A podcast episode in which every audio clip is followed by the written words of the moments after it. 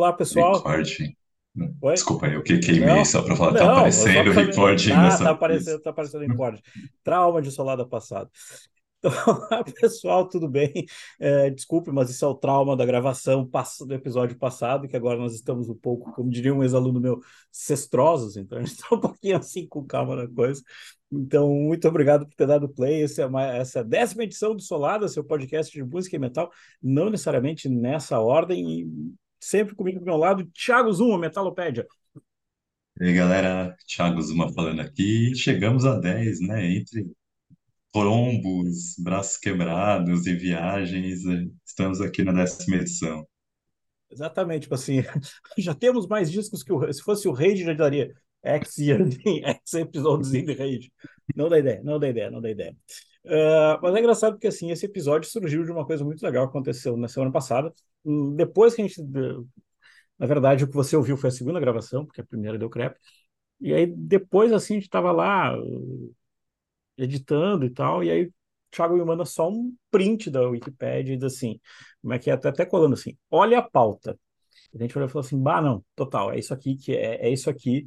E nós estávamos falando assim, que a gente já tinha falado da classe de 93, mas merece um destaque, porque agora, começo de novembro, 30 anos de Angels Cry, eu estava colocando assim, é o pé na porta do Angra, é o pé na porta onde chega e muda isso. Uh, a gente estava lembrando aqui, gravado na Alemanha, lá no estúdio do Gamma Race, vai ter uma importância que a gente vai falar depois. Sai ali o quê? Dois meses, um pouquinho mais do que o Case and D, do, É, no Brasil saiu só em 94, né? Então, mas já tinha um burburinho ali na época do Calzade. Como é que é? São, são, são filhos no mesmo tempo, digamos assim.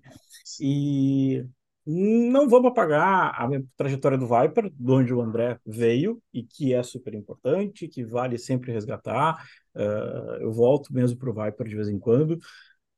Só que aqui tem algo que aquele power metal que estava começando a embalar, muito, muito Iron Maidendismo, vem, só que tem um tom diferente, tem um som diferente. Thiago, o que, que a Baiana tem? O que, que o Angels Cry tem de diferente na jogada? Eu acho que o Angels Cry ele é um lançamento do power metal, a derivação melódica do power metal, que a gente chama de metal melódico aqui no Brasil, foi é a pedra fundamental disso no Brasil, mais do que o Teatro Fate, que também é no mesmo estilo. Que ainda assim, o, a gente tentar fazer um panorama do que, que era 1993, 94, era uma época de decadência do metal tradicional aquelas formas de metal que fizeram sucesso nos anos 90 estavam em queda. E do mesmo jeito que o Kells AD foi muito importante porque botou Sepultura numa levada que renovou o som para os anos 90, o Angra acaba sendo aquele aquela resistência do tradicional no Brasil, mas com uma pegada própria, que é essa pegada do metal melódico, que é a pegada derivada do Halloween, derivada do Teatro Fate do Viper, que faz todo sentido, uma vez que o Angra basicamente só tem um contrato por causa do Teatro Fate. A lenda é que a gravadora japonesa queria contratar o Viper com o André Matos e descobriu que o André Matos já tinha saído do Viper. Oh. E aí a oportunidade é mãe da necessidade, né? Ou necessidade é a mãe da oportunidade, sei lá qual é o ditado disso. Mas uh, aí o, o Rafael Bittencourt, que tinha o Angra como um projeto próprio de fazer um metal com derivações progressivas, influências brasileiras, e aí tinha contato com o André Matos, acabou unindo o útil ao agradável. E aí criou essa banda nova para suprir essa demanda do Japão pelo Viper do, pelo Viper do André Matos. Mas assim, acho que ainda tinha um ponto, sim, é que em 1993 também teve o famoso concurso de substituição do Bruce Dickinson. E aí isso começou a colocar em evidência que o André Matos era um dos, um dos nomes mais cotados, a gente acreditava naquele momento, para esse lugar. Nunca sei exatamente o quanto que ele chegou próximo de ser. Diz a lenda que algumas pessoas teriam dito, o Blaze também, que o André Matos só não foi porque era brasileiro. Então a gente vai entrar nisso um pouco mais para frente. Mas o fato é que essa essa espera pelo novo vocalista da Iron Maiden botou o Angra também mais em evidência ainda, porque gerou uma curiosidade, pelo menos para mim. Eu fui atrás do André Matos, porque foi quem que esse cara que vai ser o vocalista novo do, da Iron Maiden, esse brasileiro que pode ser o vocalista novo da Iron Maiden. Considerando que o Viper que eu conheci era o Viper Devolution só ainda, que imagina que o, alguém ia falar que o Pete Passarel ia cantar. Exatamente. Né? Então foi disso que eu fui ouvir o Theatre of Fate, correr atrás de achar uma cópia da demo do Angra, que era difícil de achar ainda, porque não ficou tão no, nos confins do mundo, era complicado, assim. E aí a gente vai para a gravação do disco, que foi feito em 93 e foi feito no estúdio do Kai Hansen, né? Eu vou dizer, porque eu não sabia que o Gamma Ray ainda existia até esse sábado, quando anunciaram a banda no Summer Breeze do ano que vem. Então, e a produção foi do Charlie Bauerfield, com o início de uma amizade frutífera do André Matos com o Sacha Paef, que era o guitarrista do Heaven's Gate na época. Hoje tocou também com o, depois na, na Avantasia. E estava comentando do, do Heaven's Gate, eu lembro assim como é que é. Uh, Heaven's Gate, uma deliciosa versão para Always Look on the Bright Side of Life. Uh, um, como é que é um daqueles belos covers esquecidos, assim, bem humorados. Heaven's Gate é uma banda que ficou meio esquecida. É uma banda bem boa, assim. Nunca teve nacional, eu acho. Eu acho que, acho que só saiu o nacional Planet Ido, que tem um cover da Lisa Dalbello, que também que pra, vai na esteira do Queen's Ike, que também tem um cover de Lisa Dalbello. Assim. E tinha o cover, e também teve o cover da Sentinel, do Judas, que ficou muito boa a versão deles. Assim. acho que também isso deve estar naquele tributo da, da é, do tributo, tributo do... vermelho amarelo vermelho é o azul isso. É isso. Uh, não confundir com, tributo de, com os tributos depois da, da Nuclear Blast. Falou agora de conseguir a demo, uh, eu lembro, sempre lembro que para mim foi acho que numa Super Game Power, uma revista de videogame que apareceu a, a foto do, do, do, do, Angels Cry, e aquilo para mim meio que furou uma bolha. Eu falei assim, como assim? Tipo, era uma, era uma época que eu tava consumindo Iron pra caramba. E eu olhei para aquilo e falei assim, como assim isso aqui, isso aqui, deve ser... E, e, e, e eu acho interessante que assim, tá furando uma bolha mas está furando uma bolha de uma outra forma, porque assim, eu estava tava fazendo o nosso roteiro, estava lembrando, sempre lembro daquela piada do Jô Soares com o André Matos, ah, o seu cabelo, é o clássico, clássico do metal nacional, o seu cabelo, que você trata. E, e, e, eu lembro que o Angra era aquilo, tipo assim, era, os malvados, mas era os nerdão, o cabelo assim, super bonito, a jaqueta de couro super lustrosa, mas é, assim, que era muito mais aquele nerd de música, nerd da guitarra, nerd de ficar uh, ouvindo música clássica, e, e, e, é muito engraçado, assim, tem, eu brinco assim que tem quase uma, para mim, não sei, não sei, Thiago, para mim tem quase meio que uma certa, prepo, uma leve prepotência, porque vai colocar baião, vai colocar uh, música clássica, não, é, acho que se a gente olhar assim, é, só alguém teria que fazer uma, como é que é, vamos chamar os estatísticos do Campeonato Brasileiro. É, eu acho que talvez seja a densidade de música clássica presente no disco de power metal talvez seja uma das maiores, porque a introdução é, é, é muita, muita, muita coisa. Baião e um cover de Kate Bush, assim, muito antes de Stranger Things, e que a gente olhava na época e dizia assim: ah, o que, que é isso? E que acho que talvez eu seja uma galera. Que a Kate Bush, a, Wuthering Heights, eu lembro que ela aparecia na introdução do acústico MTV, aquele quando tinha da vinheta, assim, só. E de repente o Angra fazia cover disso. É, assim, foi, foi ali que muita gente teve contato com Kate Bush. É isso, foi. Eu tive por causa disso. E, e eu tava brincando assim que eu, eu tenho, tem umas coisas que eu, vou, que eu vou repetir ao longo das edições futuras do Solada, que eu sempre, eu acho que eu falei do, do Sabotage, que uma coisa ela, ela mostra ser muito boa quando dela sai algo melhor depois, quando ela é uma semente para uma coisa melhor depois. A gente estava falando, e, e, direto, assim, eu, eu comento com mais, mais pessoas que, como para mim, Never Understand, a gente sempre olha para Carry On, que ficou o cartão de visitas, ficou aquela música, pá, tá aqui, tá aqui é o Angra. Mas como Never Understand é a música desse disco, e parece que se a gente olhar assim como, vou fazer um paralelo brincando, uh, como se Metrópolis parte 1 uh, vai gerar Metrópolis parte 2 do, do, do, do, do Dream Theater, para mim, Never Understand, para mim, vai gerar depois todo o Holy Land. É, parece que para mim está aqui. Se você diz assim, olha, está aqui, compactei, zipei, está aqui esse arquivo. E, e, e, e, é legal porque assim, todo mundo está mostrando, tá, tá, tá, tá, tá mostrando a credencial ali. Depois a gente vai falar da bateria, mas todo mundo coloca um pouco do seu tempero ali. E daí eu ia pedir assim, é, eu depois vendo a pauta, no spoiler da pauta, vi que tu foi no mesmo caminho que eu. Então, assim, Thiago, quais são as tuas preferidas desse disco? Então, assim, as minhas preferidas são Never Understand, também sempre foi, e eu acho que, eh, entrando um pouco mais no Never Understand, que eu li umas entrevistas recentes do Rafael Bittencourt e também li aquela biografia do André Matos, que é uma biografia muito bem apurada e muito mal escrita, assim, é difícil de ler, mas as entrevistas que a pessoa que escreveu, eu não me lembro o nome agora, mas foram muito boas, ele conduziu, ele conseguiu pensar, pegar as pessoas para falar, de fato.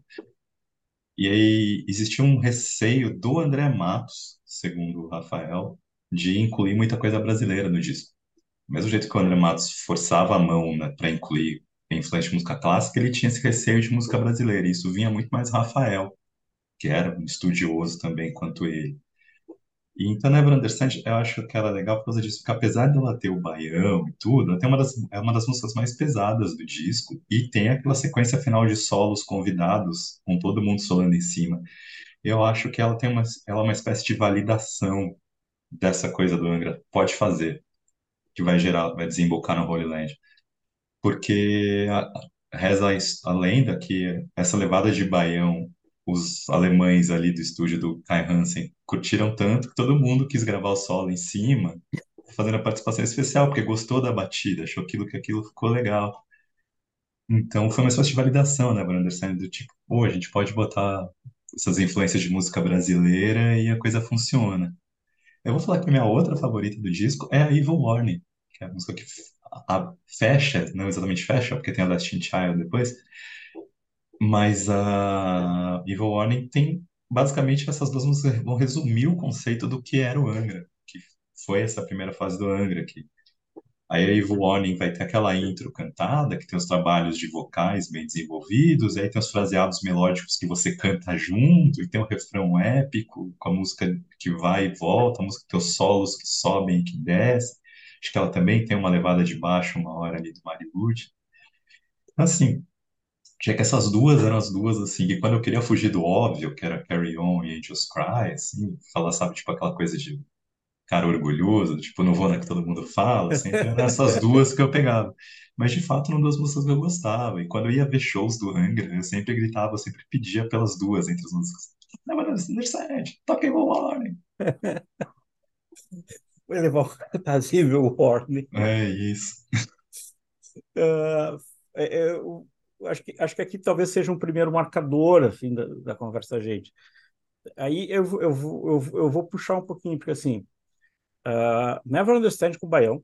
Uh, não que seja só isso, mas ok, ficou é a label. Uh, Wuthering Heights. Streets of Tomorrow, para mim, talvez seja, se é que dá para dizer, a mais fraca desse lado B, se é que dá para dizer.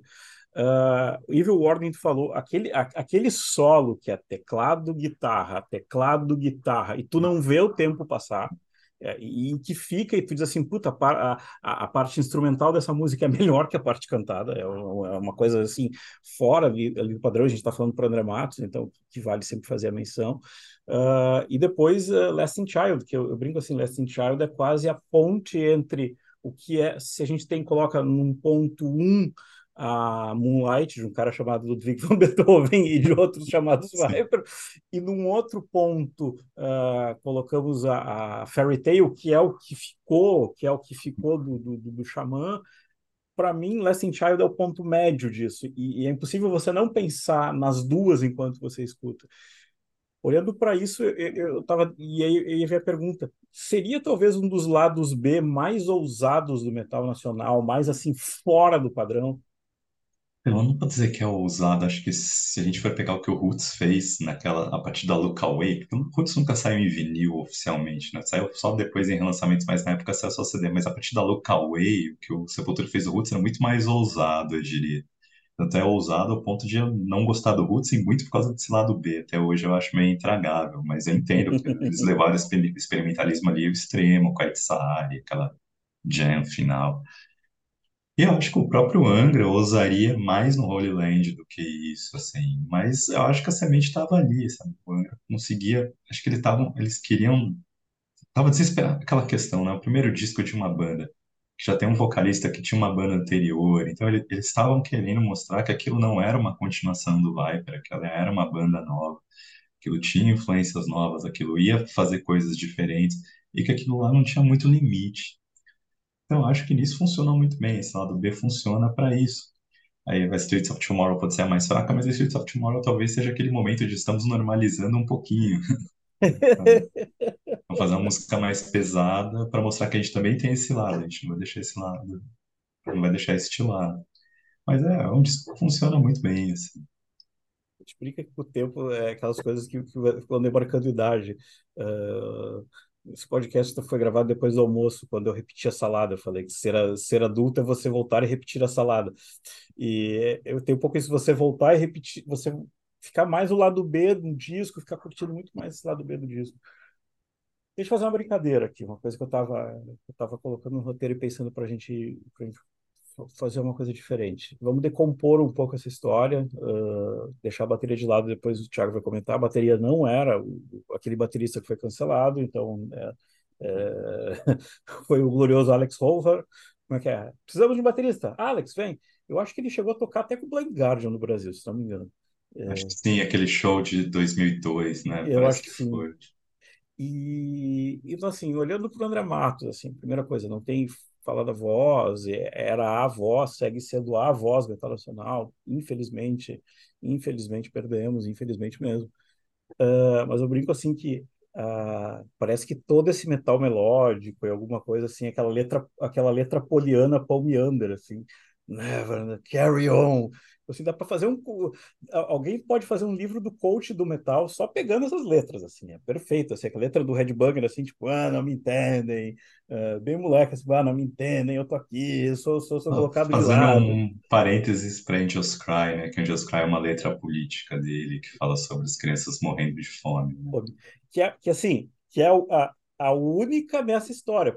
De resto, uhum, é, é, vai por aí e que depois vai ter o, relação com a capa do disco, como é que é, tem o pessoal explicando, é o anjo que vê que não pode fazer mais nada, uh, tem história como é que é o campo de trigo, que seria, olha, mesmo com alimento em abundância, uh, os nossos anjos uh, pereceram. Mas é muito engraçado porque... E o tom vermelho de sangue, né? Isso, tá lá toda a simbologia. Uhum. Que o Angra depois tem capas muito boas, vale lembrar. Mas é uma coisa do André que eu acho engraçado, eu estava comentando com o Thiago, assim, que é, parece que tem horas que a dicção do André no lado A é quase uma fita cassete de curso de inglês, porque ele vai falando e cantando bem parado. Você pode isolar a respiração. E aí, para mim, no lado B, quando ele começa a cantar fluido, que começa a andar para mim, eu falo, opa, aqui tem, aqui tem, tem, tem, tem, tem algo que eu digo assim, opa, aqui é, é onde ele entra. Se no primeiro momento eu estou ouvindo ele, e é um mérito, é um estilo de cantar, eu, eu gosto muito mais do segundo, do lado B, onde ele está mais solto, ele está mais contínuo no, no, falar. E aí a gente volta e faz a, a faz, faz, faz a ponte um pouco assim. E se o André tivesse ido para o Iron, ele seria o cara para o Iron naquela época? Para o Iron ia ser mais extremo, mais rápido, mais veloz ou não? Não. Assim, não, eu, acabou com a pergunta. Não. não. na verdade, eu sempre achei que não, assim, porque, obviamente, naquele quando se discutia isso, eu não tinha essa opinião, até porque eu não conhecia direito o estilo do André Matos. Mas, conforme eu conheci, vendo shows do Angra, ouvindo melhores discos, o André Matos eu sempre achei que ele era um cara de tom alto, mas ele tinha um estilo meio delicado de cantar, assim, sabe? O que a gente fala, assim. E para cantar Bruce Dickinson, você tem que ter aquele estilo um pouco mais agressivo, você tem que ter algumas rasgadas, assim. Eu sempre achei que o André Matos não entregava isso para a banda. Acho que se ele fosse pro Iron Maiden, seria um pouco mais difícil para ele cantar as, as, músicas antigas, assim, apesar de a gente ver o Angra fazendo covers do Iron Maiden, porque o André Matos é fanático, ele sabe imitar isso, mas não seria o próprio André Matos, seria talvez ele copiando muito Bruce, não ele colocando essa personalidade dele na banda. E aí a gente vai pensar, né, se aquela crise que passou nos anos 90, o metal mainstream, que começou o mainstream a ser muito mais agressivo, imaginando que se o Iron Maiden quisesse fazer parte daquele mainstream, trazer um vocalista com a bagagem de erudito do André Matos, a bagagem às vezes muito melódica, muito delicada do vocal dele, não ia combinar, essa só meio deslocado. Então acho que não funcionaria assim.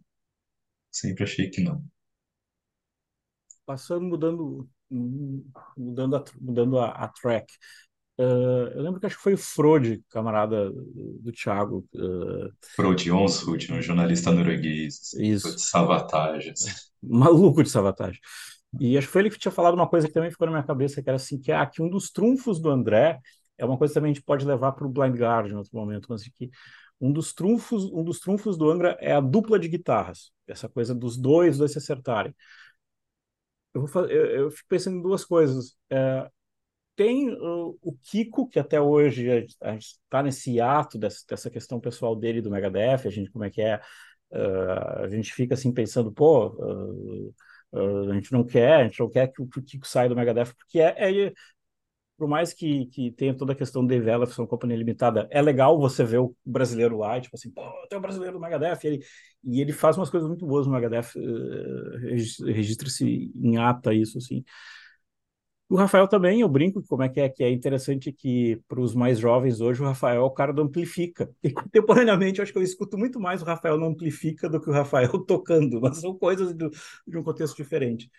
Uh, do olhar mais técnico e olhando para isso, a gente sabe que tem importância de outros caras, a gente sabe que tem, tem importância do Andreas também, mas essa coisa do Kiko, essa coisa, talvez seria ele o nosso, tipo assim, a gente poderia colocar talvez entre eh, pensando ele e o Andreas, o Andreas o cara um pouco mais sujão, mas o Kiko esse cara super ultra fritador seria ele o nosso Malmsteen, o nosso Guitar Hero assim? Não. Ah, bom, não. Não, na verdade, assim, uh, pode ser que seja. Né? O Kiko tinha essa questão da fritadeira toda, apesar de nas fritadeiras eu preferia o Eduardo Danaui do Eduardo Danui, do Dr. Sim, achava que ele tinha um estilo mais ele fritava mais legal, gostava mais disso. E achava que o e, mas para mim a questão do Angra sempre foi uma coisa meio parecida. Eu olhava para o Angra do metal melódico, mais ou menos como eu olho para o Judas Priest no metal tradicional, que a dupla de guitarra se completava demais ao ponto de eu não gostar deles sozinhos. Eu achar que o mesmo jeito que acho que um solo do KK Downing só funciona quando ele sucede ou antecede no Blade Tipton, achava que o, o Rafael e o Kiko funcionava muito nessa base também. Rafael trazendo aqueles fraseados mais melódicos um pouco e vindo o Kiko para fritar depois, sabe? E aí depois o Rafael traz de volta para Acho que sempre funcionou muito bem os dois, um sem o outro não funciona bem, assim. E acho aí eu vou entrar mais no mérito que acho que o Angels Cry em si é um disco que quem carrega para mim são as guitarras, porque era o que a produção soube fazer de melhor naquele disco, talvez por ser o estúdio do Kai Hansen estar tá mais preparado para isso. E aí a gente vai ter no mérito também, que tem um outro ponto que era a questão da bateria que foi o, baterista do Angra na época, era o Marco Antunes. O Marco Antunes, na hora de fazer a gravação, o Charlie Bauerfeind falou: Ó, esse baterista não tá tocando direito, a gente tá perdendo muito tempo com isso, não vai rolar. Vezes eu tenho que, ou vamos arranjar um outro baterista, ou a gente vai ter que botar, usar bateria eletrônica. E aí o desespero para ter um som de bateria mais orgânico, eles acabaram trazendo o Alex Salzor, na época ainda era de uma banda de prog alemão que chamava Sig Sivan, que eu nunca ouvi, assim, mesmo nunca corri atrás de querer ouvir. Acho que até o Thomas Knapp do Gamma Ray acaba tocando na Wuthering Heights, porque ele também era fã da Kate Bush e quis tocar. Mas, basicamente, os dois acabam sendo, principalmente o Alex, eles são mais metrônomos humanos, mas assim, é uma bateria eletrônica tocada por pessoas. Isso eu acho que é um defeito do, do Angel Sky, acaba fazendo com que ele não tenha groove nenhum. E aí a produção, o som de bateria também eu acho ruim, fraquinho. Assim, eu nunca ouvi as versões remasterizadas do Angel Sky, eu só tenho aquela versão em CD da primeira, né, primeira prensagem do Dourado ainda, quando foi lançado. Então, não sei se eles conseguiram corrigir para esse som de bateria ficar um pouco melhor, mas ali era uma coisa que passava reto, sabe? Tipo, os arranjos de bateria do Angel Sky, também são arranjos que eu lembro quase nada. Eu lembro mais das versões de ouvir o baterista Red Pill lá tocando ao vivo do que de fato a versão de estúdio, da, das, das baterias de estúdio deles. Falou agora de coisas que destacam. Uh, aí estava estava também na, na, na pré-pauta, os dois, é, essas dois pensaram junto assim. Uh, como o Luiz Mariucci, para mim, é o underrated da história. Como o Luiz Mariucci é o hum. cara que você você está pensando, guitarrista pensando um vocalista uh, esmirilhando, mas para mim o Luiz Baruch é, o, é, o, é, a carta na manga. Uh, não tem medo de. Eu brinco assim, uh, ele, ele tem muito aquela coisa que fala assim, tá, isso aqui é um fã de Iron, a gente vai lembrar como é que é. Isso aqui é. Como é que é? A mão, a mão Gamma Ray, família Gamma Ray aparece muito nesse uso desse baixo forte. Mas olha assim, ele aparece, ele dá, ele dá pulso para o ritmo, ele dá andamento para o disco, digamos assim, é usar a frase correta, mas ele é uma coisa tipo assim, uh, ele não vai tomar todo o tempo como se lá fosse um, um, Iron da vida, mas ele vai aparecer, vai conduzir bem. Uh, ele talvez seja o cara, talvez seja a peça menos discutida, mas talvez uma das mais importantes nesse disco. Eu acho que é uma das peças mais importantes, até por essa questão da bateria, né? Como você não tem o entrosamento da sessão rítmica, ele acaba sendo a pessoa que tenta transpor um pouco do que o Angra queria fazer ritmicamente, que não fez porque acabou tendo um metrônomo humano tocando ali. E aí, assim, e aí tem aquela parte legal, né? Porque como a gente está dizendo de uma banda que quer se...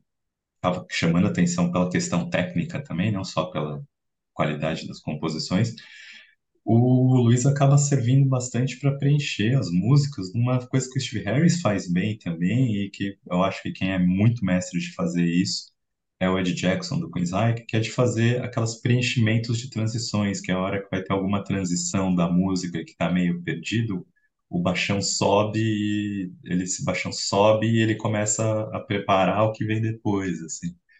Eu acho que o Luiz faz muito isso no disco, assim. E eu lembro que de certa modo, eu fiquei frustrado nos discos seguintes do Angra, porque o Angra não, precisa, não fazia mais isso, mas olhando meio em retrospecto, é que o Angra não precisava mais disso. As composições começam a ficar mais redondinhas, e aí o Luiz pode ficar uhum. mais programado e fazer a sessão rítmica mais legal. E aí você tem, você tem uma sessão rítmica mais entrosada. Não à toa a bateria e, por consequência, o baixo fica melhor nos discos seguintes dele, da Cu, Angra, inclusive no Xamã também para lembrar, underrated player, assim, tipo, é, para mim é muito, muito peculiar. Você falou antes da bateria, e eu vou voltar para um ponto que, assim, eu, eu curiosamente também uh, acabei babando, tem que uma hora ver se eu pego. Eu já, eu já peguei o disco na mão, essa versão, é, como é que é? Uma versão de 30 anos que sai antes dos 30 anos, é, é uma frente do seu tempo. Entendi é. isso também. Eles gravaram, fizeram um show de comemoração, que eu nunca entendi hoje que aniversário eles estavam comemorando, tipo, pra mim. Que efeméride, assim, 20, né? É, não, nada, nada como chegar antes da hora. 25, 15. Né? Atrasado não foi. eu confesso que, tipo, uma hora se eu pegar de novo na mão, sou capaz, porque, de novo, a minha, acho que a minha edição, a minha, a minha edição de CD também, assim, é, é, não lembro qual gravadora que é, mas é daquelas. Eu lembro que durante um tempo até esse disco estava valendo uma grana, assim, tipo, era uma, um Deve estar, tá, eu, uma vez eu vi, assim, eu tenho essa que é a primeira prensagem mesmo, porque eu lembro de comprar, quando falaram, assim, ah, saiu o disco novo do Angra, eu fui na lojinha que tinha ali na roça, na hora que o cara falou, ah, chegou dois, eu peguei um, liguei pro meu primo e falei, chegou dois, você quer outro? Quero. Ele foi lá e pegou. Mas foi nesse nível, assim. E eu estava brincando assim que o que que tu mudaria no, no disco 30 anos depois? Eu brinco assim que é, completando o Thiago vai para outro caminho. Eu mudaria, eu, eu, eu, eu assim, eu sei que, é, que era caro, eu sei que segue caro, mas eu acho que um grande pecado é, é, é todo o som de, de, de, de, as cordas, a parte toda toda mais erudita, é tudo tecladeira. E, e, e eu acho que é, é, é daquelas coisas que você tem vontade de pegar, pegar as, as tracks assim e, e regravar e, e, repor. Eu acho que isso deixaria o disco um pouco mais atemporal, apesar de tudo. O que que tu mexeria junto da bateria, Thiago? É, assim, é, a bateria para mim é muito medíocre. Acho que a produção acaba sendo ruim, mas é compreensível, né? Porque era uma banda que era uma aposta, ainda não era uma banda consolidada, e eles vão gravar. Eles dizem que o estúdio do Kai Hansen era um bunker, na verdade. Um, tipo, o cara pegou uma área da casa dele ali, meio que proteção nuclear, e transformou no estúdio. Então, não tinha equipamentos de ponta, nada do tipo. A banda ficou hospedada num, num Airbnb, num bed and breakfast da vida ali na região. Então foi, assim, foi, acho que a produção do disco acabou sendo muito ruim, acabou bem, ficou sendo bem fraca a produção. Então acho, é um disco que quando eu ouço me incomoda isso. E aí chega a bateria é um daqueles pontos que ignoro completamente a bateria do disco. Então, se eu fosse falar, ah, vamos fazer alguma coisa, nunca dá certo essas coisas de regravação, mas o que eu colocaria era, sabe, pega essas, tudo que tá gravado ali e bota bateria, regrava bata- bateria e baixo. Só que acho que se você gravar bateria e baixo para ficar de jeito, você vai ter que regravar as guitarras para ficar melhor. Então, se você consegue salvar. Acaba sendo aquela coisa, né? Não regrava nada, então, tá? mantém do jeito que tá. É, é o documento que ficou para a história e com todos os prós e contras de como aquilo foi feito. Ah, cortando 30 anos hoje, pensando hoje. Ah, o Angra recém lançou um disco novo, Cycles of Pain, ah, e eu estava lendo a resenha do show, acho que foi semana passada, ah, de lançamento, lá no site do, do Igor Miranda, e uma frase ficou na minha cabeça pra caramba, que ah, a repórter escreveu o texto colocou no final assim, ah, se esse disco tivesse vindo antes, talvez as pessoas teriam meio que dizendo, tipo assim, as pessoas pens teriam um pensamento melhor sobre o Angra atual, mas que talvez esse seria um disco que ele só conseguiria ter saído agora, então começa a ter uma a banda mais estável até com o, o vocalista atual. Uh, o glorioso Fabio Lione, eu já ia chamar de Luca Turilli, não, o Luca Turilli é o, é o mastermind do Rhapsody. Uh, vale o play, Thiago? Vale atrás? Eu ia dizer assim, como é que eu tava brincando?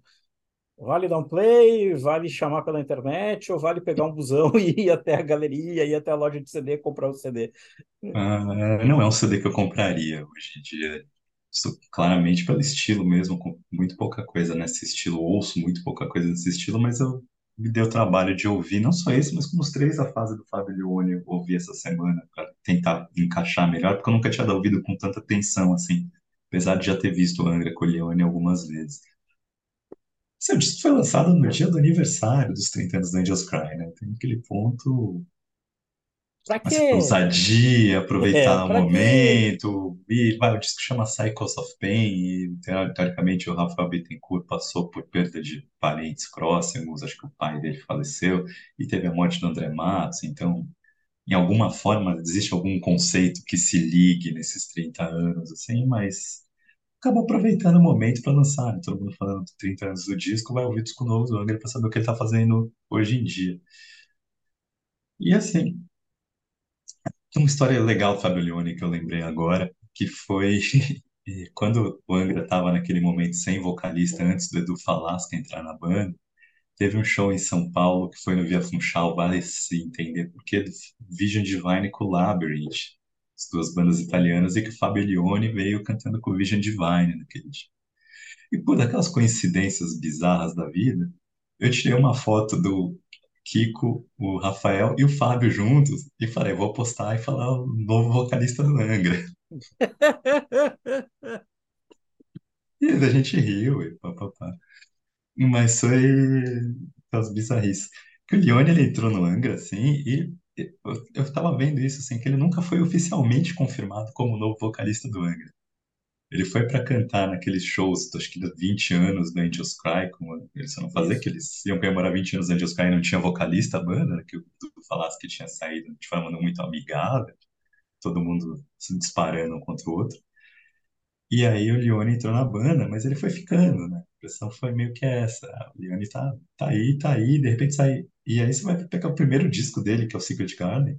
É um disco que ele não é vocalista em todas as faixas, sabe? Tipo, É o primeiro disco com ele, mas tem acho que duas faixas com o Rafael, Rafael cantando, uma faixa com a Doro cantando, então, sabe, parece do tipo, é, mas não é, sabe assim. Então ficou uma coisa meio assim. E aí esse, assim, eu acho que é o disco mais normal da fase Fabelione que o Angra lançou. Assim. Muito normal, talvez seja o fato de estar repetindo formação. É a primeira vez desde a época do Falasque, daquela primeira trinca de discos do Falasque, Rebirth de 2001, Temple of Shadows de 2004, agora Consurgence de 2006, que eles repetem a mesma formação. E é um disco que acaba soando mais prog que metal melódico, mais prog que power metal, e isso afastou muitas pessoas. Eu vi muita gente reclamando disso, porque o disco pega pesado em duas ou três faixas, e nas demais ele é um disco que, de andamentos bem mais neutros, assim, bem mais neutros não, já bem mais truncados, as músicas que muito mais variações, assim. Então eu diria que talvez seja isso. Se ele fosse um cartão de visitas da, da fase Fábio Leone, talvez as pessoas entendessem melhor esse disco. Entendessem melhor do que, que seria o Angra, o que é o Angra hoje em dia. Mas, por outro lado, ele sofre alguns problemas ali, que é o ponto do tipo, não ter mais o que o Rafael pro Angra é uma falta muito grande que faz. Acho que os solos são ok, sabe? Solos que impressionam pela técnica, mas que poucas vezes eles agregam a música e construções da música. Acho que o Bruno Valverde é um grande baterista, mas fica uma bateria reta, uma bateria pouco criativa, assim. Criativa, talvez criativa, mas mais criativa no sentido de eu estou fazendo várias coisinhas aqui do que uma bateria que te carregue, assim, que te gere alguma empolgação, efetivamente. Poucos momentos. Ele consegue fazer isso em alguns momentos, mas não sempre no disco. Uma parte das vezes parece mais que é vamos fazer ser técnico por ser técnico. E aí entra nessa coisa meio de prog power, que tem bastante disso, que eu acho meio chatinho para mim hoje em dia, não me convence, não é alguma coisa que eu busque ouvir. Mas é um que vale ouvir, para quem gosta do estilo, é, tem todos os, marca todos os bloquezinhos ali de arranjos técnicos, arranjos complexos. Aí tem os box de Angra, de ter as influências brasileiras ali. Tem uma música, não lembro o nome dela agora, mas que ela basicamente é uma nova Never Understand, assim, se daria para pensar desse jeito aqui agora. Deixa eu ver se eu consigo. Depois eu lembro o nome dela para colocar, mas é uma música, acho que faixa 7 ou faixa 8. Deixa eu ver se consigo achar rapidinho aqui o nome dela.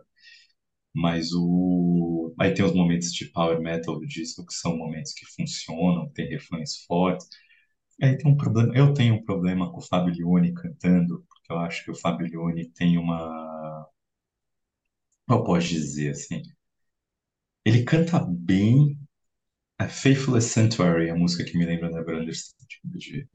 Mas o Fabelione, ele tem, assim, quando ele canta mais agressivo, mais pesado, eu gosto dele. Mas quando ele vai tentar cantar delicado, dele- mais delicado em baladas, eu acho que eles são muito fake, assim. Não me convence, fica muito charlatão.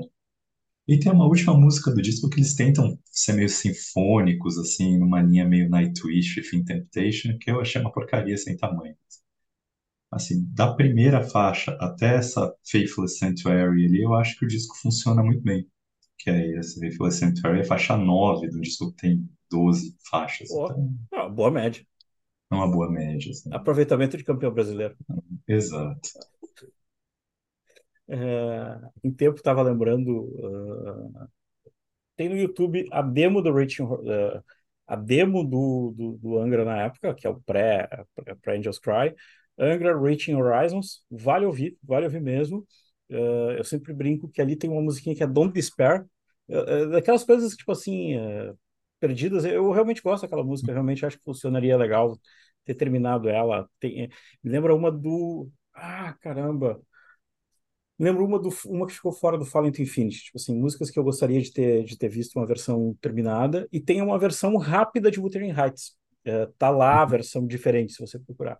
Tá todo no YouTube, tá lá, e eu sempre dava, tava colocando aqui para não me esquecer. E foi uma cara de pau, né? Eu fiz o, o Kiko autografar a minha Rachel Horizons pirata. Então tá lá, tá autografado. Thiago, esquecemos de alguma coisa? É, essa versão pirata, eu lembro de ter, ouvido- de ter pegado esse CD na mão, mas não comprei. Pirata, eu não vou comprar, assim. Mas, é, eu lembro que tinha aquela vontade de ouvir essas músicas da demo, e no Freedom Call eles relançam Queen of the Night, que era o primeiro grande hit do... Grande hit, grande hit. A primeira música do Angra que eu ouvi foi Queen of the Night, da demo, no backstage da vida ali. E tinha Reaching Horizons também, que eles, as duas estiveram no Freedom Call, foi o EP que eles lançaram depois, o Holy Land. Acho que em versões regravadas. Inclusive, naquele EP tinha aquele show do FNAC, que tinha duas músicas do show da FNAC da França, que tinham saído como bônus na versão japonesa do Holy Land. E a Never Understand, naquela versão completamente maluca, acústica de Never Understand, mas eles não colocaram o cover de Chega de Saudade no Não, não. Só tinha, a Chega de Saudade tá só, na, só para quem tiver a versão japonesa do Freedom Call no disco bônus. Ou num pirata. Não, pirata daí. no Pirata. Uh, eu devo, era uma época que eu era tão noiado de Angra, que eu, eu tenho a, de, a, de, a demo coisa, depois eu tenho o acústico, depois de muito tempo eu consegui o acústico. Ele acústico na Argentina, né? Que tinha eu acho um que é. E o Eyes of Christ, que é a demo do, do Holy Land. Então, assim, é, esse eu nunca ouvi essas demos do Holy Land. É bem legal, bem legal. É, como é que é a Carolina For, a Carolina Forth é, I don't wanna take this river up to the sky. É uma coisa assim, tipo, tá, tá, tá, tá diferente, assim, então. Só vale, falar, no disco novo tem uma música que faz menção a Carolina Forbes também, assim, que tem aquela partezinha do salve, salve, mas já salve. Uhum. Tem uma música que tem isso também, que tá incluída, essa partezinha. Você vê que eles juntaram. É, fazendo como é que é, pagando a referência ao passado. Isso. Então é isso, pessoal. Muito obrigado. Resgate seu Angels Cry, escute ou como é que é a versão em vinil vermelho, não sei o que foi que eu vi. É. Ou também, é, como é que é? Ou também o quebra-cabeça do Angels Cry. É, outro dia apareceu para mim o vinil original da primeira prensagem do Angels Cry, que saiu uma prensagemzinha pequenininha, mas muito caro. Assim, deixa eu ficar com o meu CD que tem o valor ali. É, exato, tem valor emocional. Isso, isso. ninguém tira, meu. É, é esse. Não, não. Meu CD tem uma papelzinho do assinado do show do Angra que eu vi em Sorocaba, que eu coloquei junto com o CD, que ainda não tinha o Holy Land, mas que eles autografam o eles autografam esse papelzinho, o folhetinho dos shows. O, o Luiz, o Luiz Mariucci e o Rafael Bittencourt, eu meti a Filipeta ali, coloquei uma acrílico transparente, meti a Filipeta ali. Muito bem, malandro. Uma edição customizada. Exato. É. Então é isso, pessoal. Resgate seu Angels Cry, mas volte para esse disco. Muito, muito obrigado pela atenção e até o próximo episódio. Até a próxima, pessoal.